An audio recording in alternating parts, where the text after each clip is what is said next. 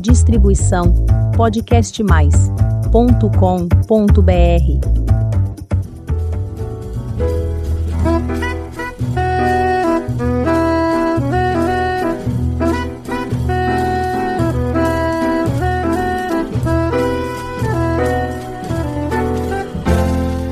Olá, eu sou Elizabeth Junqueira do canal Avosidade.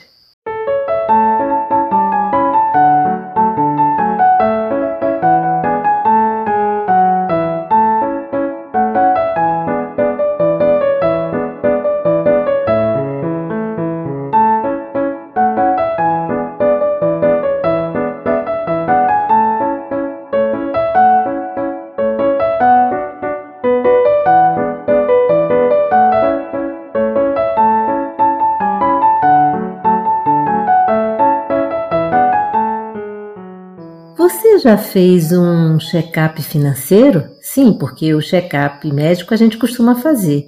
E o financeiro? Se ainda não teve chance de fazer, talvez seja uma boa hora para pensar no assunto. Afinal, a saúde do bolso é muito importante. Ela nos permite fazer boas escolhas e ter uma vida mais organizada. Essa tranquilidade se reflete em todas as áreas da nossa vida na saúde física, psicológica e também para nos ajudar a fazer coisas boas que a gente quer, aproveitar a vida. Nossa convidada deste episódio é uma especialista no assunto. Rejane Tamoto é planejadora financeira com certificação internacional pela CFP. Cursou o MBA de Finanças na Fundação do Instituto de Administração da FIA com extensão na University of La Berne, na Califórnia, nos Estados Unidos. Tem formação em psicologia econômica pela B3 e também atuou como jornalista de economia e finanças pessoais, com passagens por mídias como Diário do Comércio, Grupo Folha e revista Investidor Institucional. Bem, vamos entender como funciona o planejamento financeiro? Olá, Rejane, é um prazer tê-la conosco. Peço que se apresente aos nossos ouvintes. Olá, Elizabeth. É uma honra estar aqui com vocês e obrigada pela oportunidade de dividir com vocês um assunto tão importante na vida dos brasileiros. É, bom, vou me apresentar, sou planejadora financeira com certificação internacional CFP e eu cuido de pessoas e famílias há cerca de cinco anos.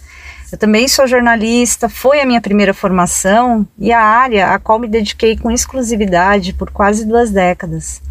De certa forma, por meio das reportagens que eu escrevia, eu cheguei à profissão de planejadora financeira, que é muito recente no Brasil, mas que está tá aos poucos crescendo.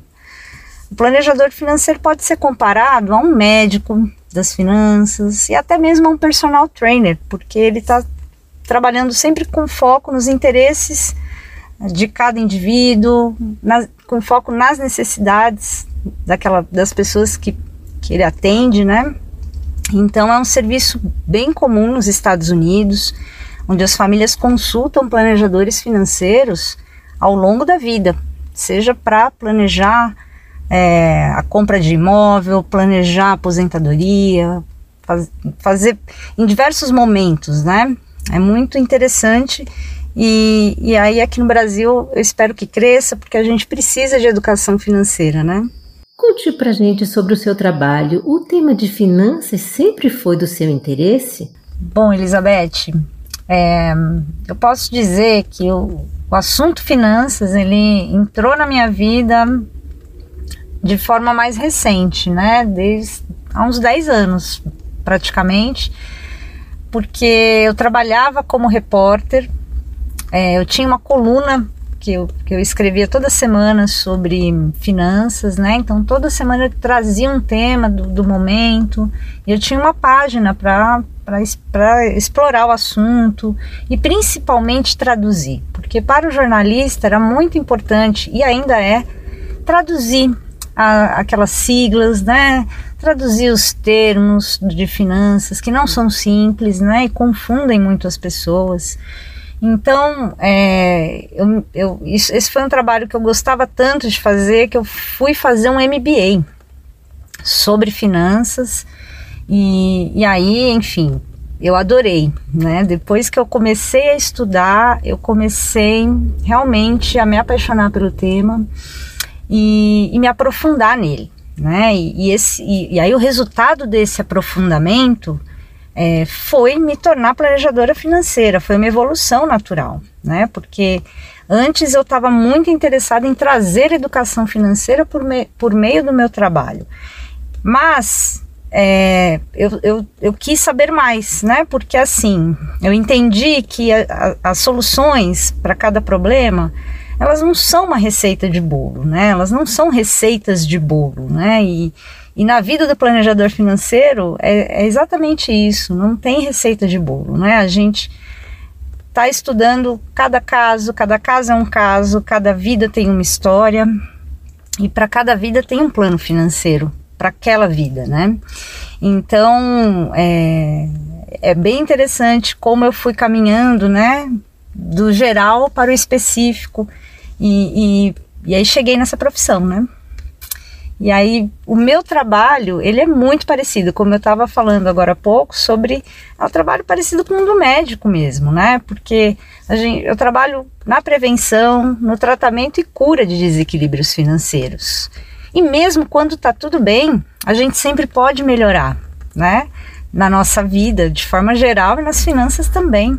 Então, também é um trabalho no qual a gente potencializa a saúde financeira das pessoas, né?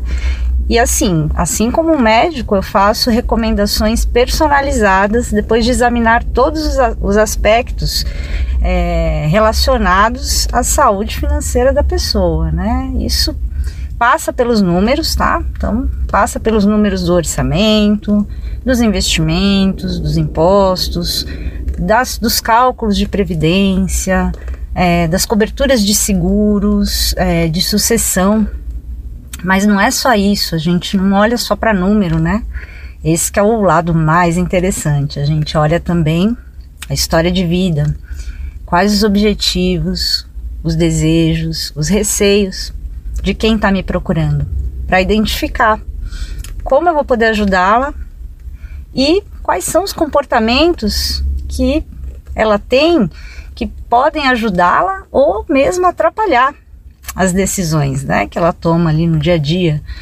Então, é um trabalho muito assim completo, gratificante, porque eu consigo ver o resultado, né? Eu consigo é, acompanhar isso e ajudar as pessoas a realizar um, objetivos agora no curto prazo, mas também já olhando lá para frente, né? Para o próximo para a próxima etapa da vida, né? Então é, é muito bacana e, e, e, essa é uma das coisas que mais é, me deixou apaixonada pelo tema, né? Do planejamento financeiro, porque quando eu escrevia eu não sabia se quem leu realmente conseguiu aproveitar aquele conteúdo e fazer alguma mudança na vida, né?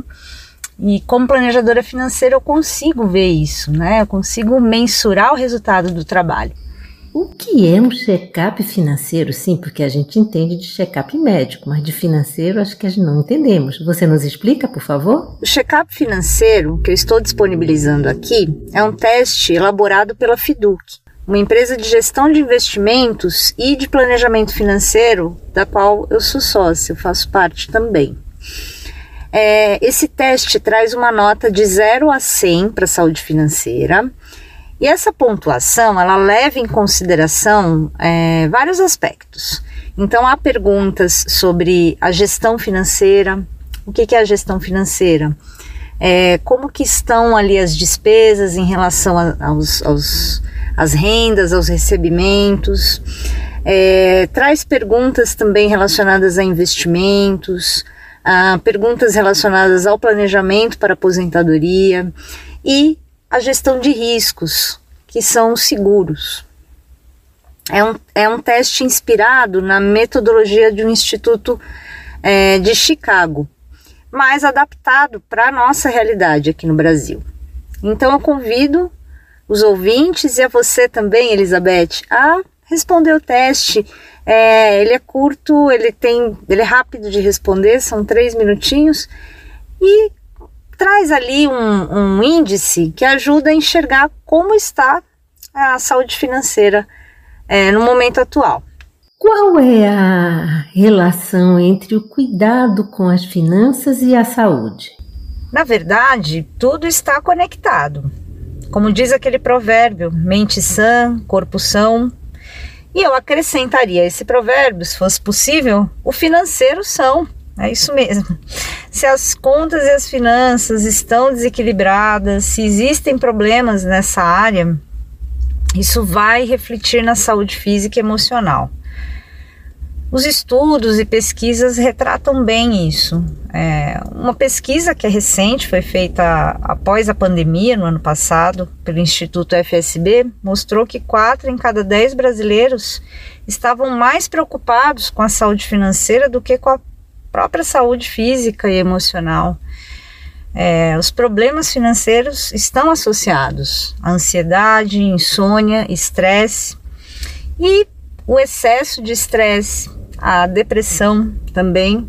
É, aparece em outro estudo, né, que quando há um quadro muito intenso, né, desse, desse tipo de problema, é, uma outra pesquisa feita, um estudo feito na África do Sul, mostrou que em decorrência disso, a, o risco de infarto aumenta em 10 vezes, né? E esse estudo associou preocupações financeiras a esse risco de infarto. Por isso é tão importante tratar e prevenir problemas financeiros, assim como a gente faz com a saúde do corpo, da mente, é, fazendo check-up, é, enfim, prestando atenção a essa área da vida. Muita gente me pergunta: o dinheiro afinal traz ou não traz felicidade? Olha, o que eu sei dizer em uma pesquisa de Harvard feita esse ano, divulgada esse ano, também traz essa conclusão, né? O dinheiro ele traz calma. Num, num momento difícil, o dinheiro traz controle, a sensação de controle para enfrentar e solucionar desafios, né? É, é, é, o ponto mais importante, né? É o, de bem-estar, né? Que o dinheiro traz é o ponto mais importante. Então é preciso cuidar do dinheiro, porque ele é um meio para a realização de objetivos e um meio de você viver a vida que você quer com a qualidade que você quer. Ele não é um fim, né? A gente também eu, abordo muito isso. É, a gente não cuida do dinheiro por ele, né? A gente cuida pela gente, pelo que a gente quer fazer com ele, né? Então isso também é um ponto muito importante, né? Sempre lembrar disso, que ele é um meio, então vamos cuidar desse meio, né? Para chegar onde a gente quer. Como cultivar uma boa saúde financeira e encontrar o equilíbrio? Bom, para falar sobre equilíbrio financeiro, eu queria passar por um, um ponto importante que é a importância de conversar sobre dinheiro. Isso porque no Brasil uh, é um tabu falar sobre dinheiro, né? Então é muito comum a gente estar tá no elevador, num restaurante e escutando aquelas conversas, né? Ali do lado, é comum você escutar alguém falando até de intimidades, né? Com uma naturalidade, mas quando o assunto é dinheiro, parece que entramos num assunto super indecente. É muito curioso isso, né? Como, como isso é, é uma coisa típica da nossa cultura. Então, o que que acontece? O que que acarreta, né? O, o não conversar, é, ele é prejudicial para a gente conseguir melhorar a relação com o próprio dinheiro, entender né, melhor o que está acontecendo e tomar decisões melhores também. Então, o primeiro ponto que eu falo sempre é: vamos conversar, é, vamos tirar, pegar todo, todo bloqueio que pode existir. Às vezes é um bloqueio relacionado à culpa, à vergonha mesmo, né? Vamos deixar isso de lado e vamos conversar sobre isso, que é um assunto vital, né? Vital para nossa saúde financeira e, como eu estava dizendo agora há pouco, da saúde como um todo. Então, além de conversar e, né, repito de novo, se puder ser com um profissional especializado, melhor, né? É como ir ao médico realmente. Você vai no médico, você vai ser ouvido, é, vai poder falar sobre o problema de forma aberta e vai conseguir resolver o problema. A mesma coisa acontece também quando você busca orientação especializada é, e profissional para tratar do seu dinheiro. Então, é, um outro ponto né, que, eu, que eu falo que ajuda também bastante a saúde financeira é evitar a automedicação financeira. O que, que é isso? É tomar uma decisão financeira com base em dica, com base num conteúdo, em conteúdos né, que existem aí na, na internet, é tomar uma decisão com base no que o vizinho recomendou, com base no que o amigo fez, é, com base no que a, a familiar, né, um, um, alguém da família fez e, e, que comentou ali naquele almoço de domingo, é, é preciso cuidado, porque nem, nem tudo que funcionou para aquela pessoa vai funcionar para você. É, e eu faço até uma, uma comparação. Quando a gente está com problema, a gente vai no médico, é examinado, recebe um diagnóstico e uma prescrição. Quando a gente vai na farmácia e pergunta, ah, tô com dor, fala que tá com uma dor, enfim, com um problema, e pergunta que remédio é bom, o farmacêutico vai dizer ali vários remédios é, que podem servir. Mas, é claro, ele está vendendo os remédios, ele vai dizer mesmo que o remédio não sirva, né? Então é muito importante a gente ter em mente que com dinheiro é a mesma coisa. O que foi bom para um pode não ser bom para você. É a mesma coisa com remédio. O remédio que foi que resolveu o problema de uma pessoa, não é, pode não ser o remédio que vai resolver o problema, o seu problema. Inclusive tem remédio que até causa alergia, né? E até piora a situação. Então é, é muito importante evitar essa automedicação, é, e dentro de um trabalho de planejamento financeiro, a gente faz um diagnóstico, é, examina números, examina a história, examina a relação que essa pessoa tem com o dinheiro, o comportamento dela em relação às decisões que ela tomou ao longo da vida, para encontrar a melhor versão financeira daquela pessoa, né? Porque não, não somos iguais. Né? Somos, cada um tem, tem suas particularidades e é importante para tomar, a tomada de decisão ter um, um diagnóstico correto.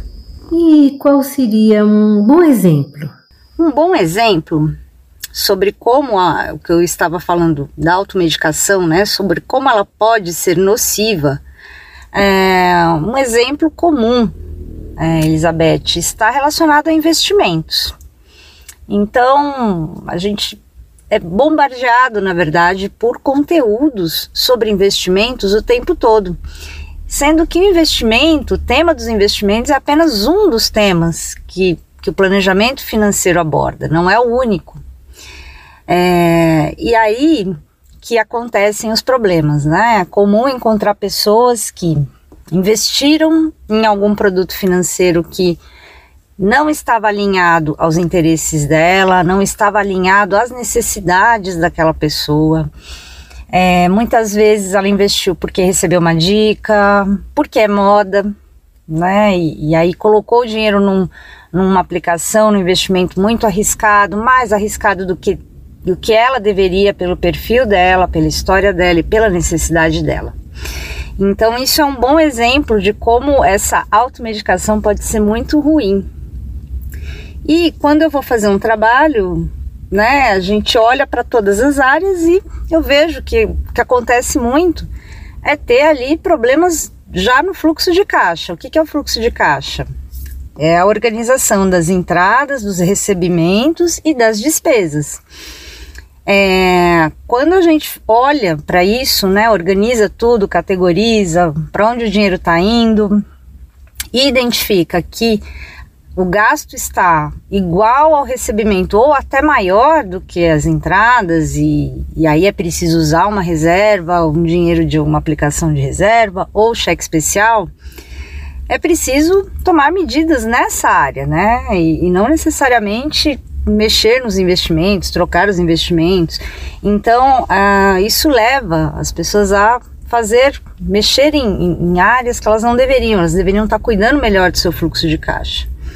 Infelizmente, tem se tornado comum problemas desse tipo, né? Eu digo desse problema do desequilíbrio entre recebimentos e despesas, até porque a gente está vivendo um momento de inflação muito alta. É, o poder de compra do nosso dinheiro está menor.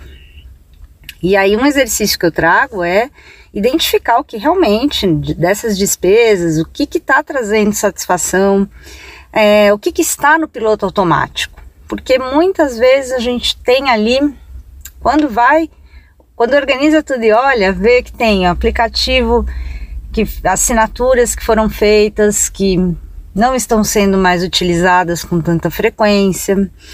É, tem desperdícios, né? É o que a gente chama de desperdício. Você assinar, ter um, um, produto ali que você paga todo mês e não utilizar é um desperdício.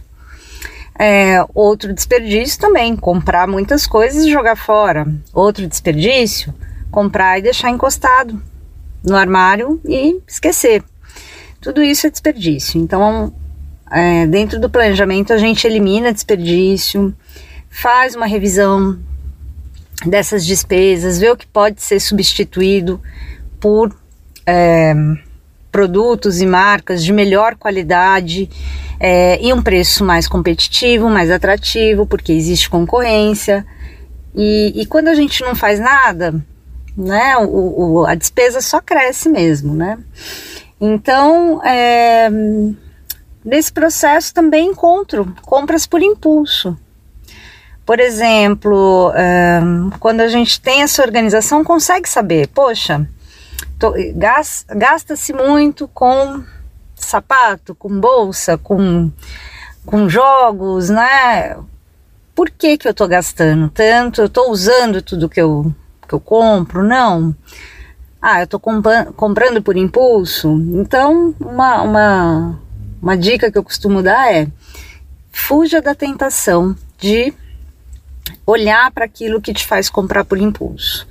Então, se a compra é feita no aplicativo, desinstale o aplicativo temporariamente para fazer uma experiência e ver como que isso vai se refletir no seu padrão de gasto. Se é se é no mundo físico, ah, sempre entro na loja e compro bugigangas que não são utilizadas para nada. Então vamos mudar o caminho, mudar o percurso. Então são dicas, né, sutis que a gente vai trabalhando e vai vendo diferença, porque o objetivo é abrir capacidade de poupança. Isso é um fator que realmente ajuda a trazer um equilíbrio financeiro, porque ter a capacidade de poupar é, permite ter liberdade de escolher o que você quer fazer porque você tem essa capacidade. E uma vez alcançado o equilíbrio que nos permite uma melhor saúde financeira, o que é necessário para manter? É assim como a saúde, as finanças também precisam de uma manutenção, não é isso? Bom, uma vez alcançado o equilíbrio que permite uma melhor saúde financeira, é importante manter. É, e aí a vida sempre traz ali surpresas, né? Então, como é que a gente mantém isso, né? Uh, ter uma reserva. Então, assim, eu estava falando aqui de a importância de abrir essa capacidade de poupar, de ter essa possibilidade, nem que seja um pouquinho a cada mês, né? Então, também trabalhar essa ideia do de comemorar, né? De comemorar as pequenas conquistas, de fazer as coisas de forma gradual, né? Muito importante isso todos nós precisamos ter uma reserva de emergência. Independente das aplicações, se elas são de longo prazo, para projetos mais longos, é importante que tenha ali em renda fixa um valor, um equivalente pelo menos a três meses das suas despesas numa aplicação conservadora, de baixo risco, de resgate rápido por quê? Porque os imprevistos, eles acontecem. E aí a pandemia foi ali um grande trouxe essa grande lição, né, de como é, os eventos fora do nosso controle podem trazer desequilíbrios também. Então, quem não tinha reserva na pandemia Depois, agora, né, quando a gente trabalha o planejamento, todo mundo quer priorizar uma reserva, quer estar tá pronto para o imprevisto, para o inesperado, é, para o que está fora do nosso controle, né? Então, a manutenção vai depender também de você manter uma reserva, estar protegido também de outras formas, né? Por exemplo, seguros, às vezes ter boas coberturas de seguros também permitem a manutenção do seu equilíbrio financeiro futuro. E o terceiro ponto dentro dessa desse, desse tópico, né, é cuidar da longevidade financeira para que o patrimônio é, que já foi conquistado, né, com muito esforço, com muito, né, é, todo mundo tem ali na sua história, né, as suas vitórias, né, para tudo que você conquistou, seja capaz de suprir as suas necessidades no longo prazo.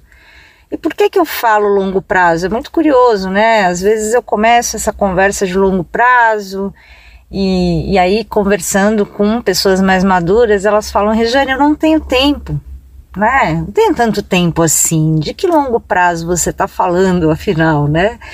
E, e, aí eu falo: olha, dentro do campo do inesperado, né? Que eu acho que é, é tudo isso gira em torno, né? O equilíbrio financeiro é você estar tá pronto para o inesperado.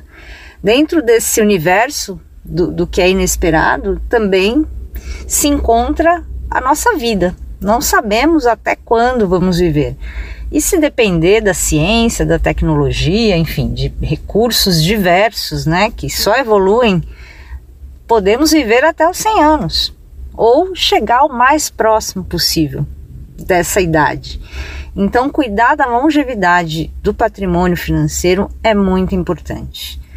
É também um fator que permite essa saúde, ter essa saúde financeira é, no longo prazo e mantida, né? Que eu acho que é o principal. Claro que fazer tudo isso vivendo bem o presente. Então, o diferencial do planejamento financeiro é esse. A gente quer cuidar do futuro, mas a gente não quer. A gente quer fazer isso da melhor forma possível, vivendo bem o presente, porque ele é muito importante. É, ele, ele nos dá força para seguir em frente, para manter os nossos planos é, e manter o nosso foco na saúde financeira. Na sua vivência com o tema, quais os casos de reequilíbrio financeiro que mais lhe impressionaram? Seria uma espécie assim de antes e depois que a gente vê nas histórias de saúde? Bom, eu vou falar no plural porque os meus casos, né, os casos de sucesso na minha vivência com pessoas maduras, é, eles são parecidos. É, eu encontrei pessoas que chegaram até mim com dificuldades do fluxo de caixa, ou seja, a dificuldade de pagar todas as contas com as rendas que elas já tinham, né?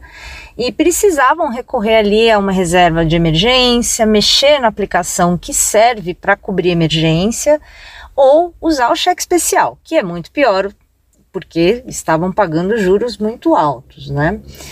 Então, nossa prioridade né, no, nesse trabalho foi, primeiro, mexer nesse orçamento, mas na, no diagnóstico, né, é muito curioso, porque assim, eu começo a mexer no orçamento e começo a ver outras questões, né, como por exemplo, que é muito comum também, é chegar com um pagamento de imposto de renda muito alto. Então, depois que preenche a declaração, vinha lá um valor altíssimo para pagar de imposto de renda que é parcelado em 10 vezes e aquilo comprometia o orçamento da pessoa quase o ano inteiro.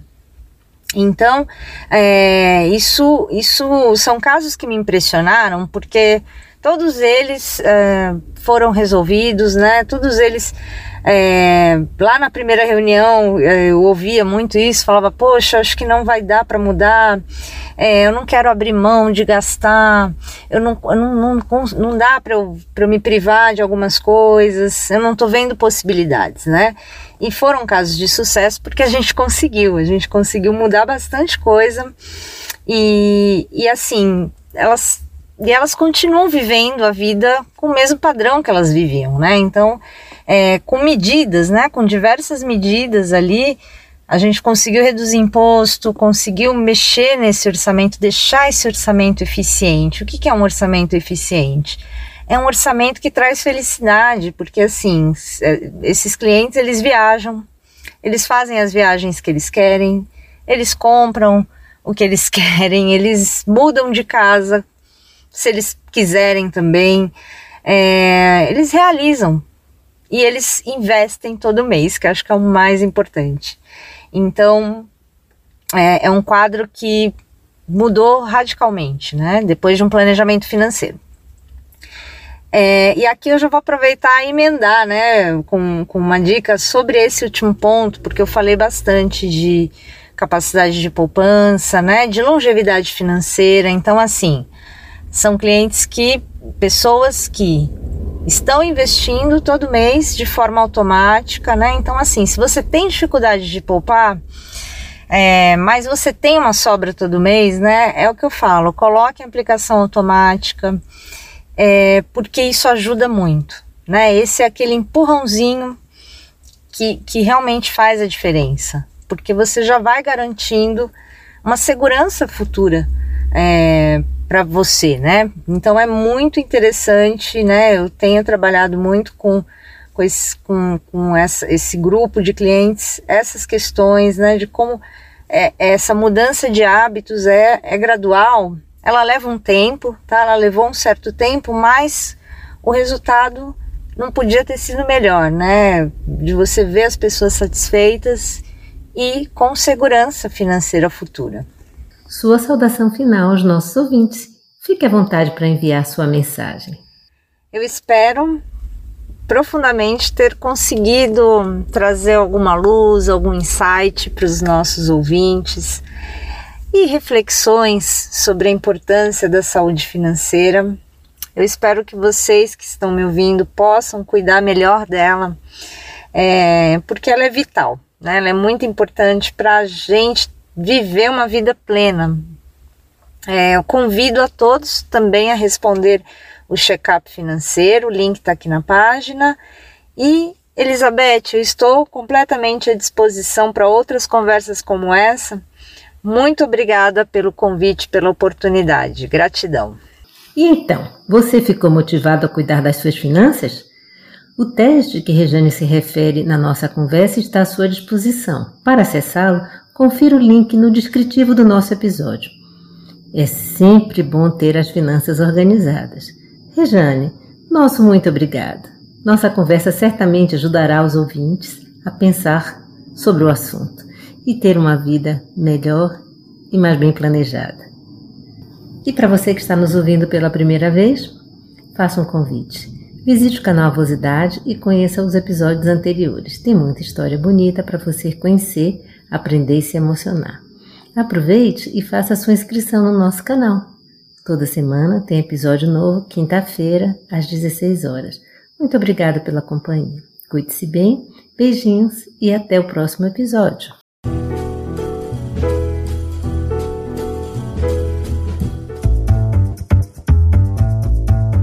Distribuição podcastmais.com.br